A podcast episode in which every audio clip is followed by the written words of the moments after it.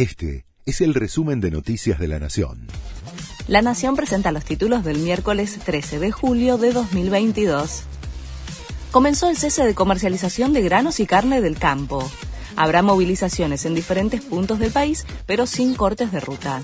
La medida es para reclamarle al gobierno que resuelva el faltante de gasoil, fertilizantes, neumáticos y repuestos, bajar la carga impositiva, disminuir la brecha cambiaria, eliminar las restricciones a la exportación de carne vacuna, maíz y trigo, entre otros puntos. Tensión en la unidad de información financiera tras el giro en favor de Cristina Kirchner. El alegato de la UIF en el juicio del caso Vialidad, donde pidió absolver a Cristina Kirchner, implicó un drástico giro para el organismo que durante años impulsó la causa contra la vicepresidenta y Lázaro Báez. Hoy se debate sobre cómo pararse ante los expedientes de corrupción del kirchnerismo. Comienza hoy el tercer juicio por el crimen de María Marta García Belsunce. A casi 20 años del asesinato que tuvo lugar en el country El Carmel en octubre de 2002, están imputados como presuntos autores del homicidio Nicolás Pachelo, vecino del complejo, y dos vigiladores.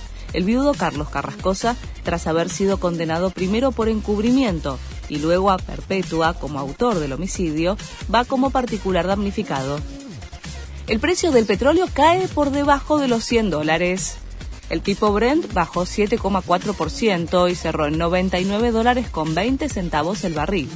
Es como consecuencia de los temores de los inversores por una eventual recesión que afecte la demanda mundial por el rebrote de COVID-19 en China y los nuevos confinamientos en ese país.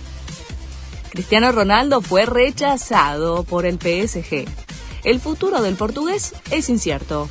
El representante del jugador lo había ofrecido al club parisino, pero los dirigentes le bajaron el pulgar. De esta manera se descartó rápidamente que CR7, que no comenzó la pretemporada con el Manchester United, juegue en el mismo equipo con Messi. Este fue el resumen de Noticias de la Nación.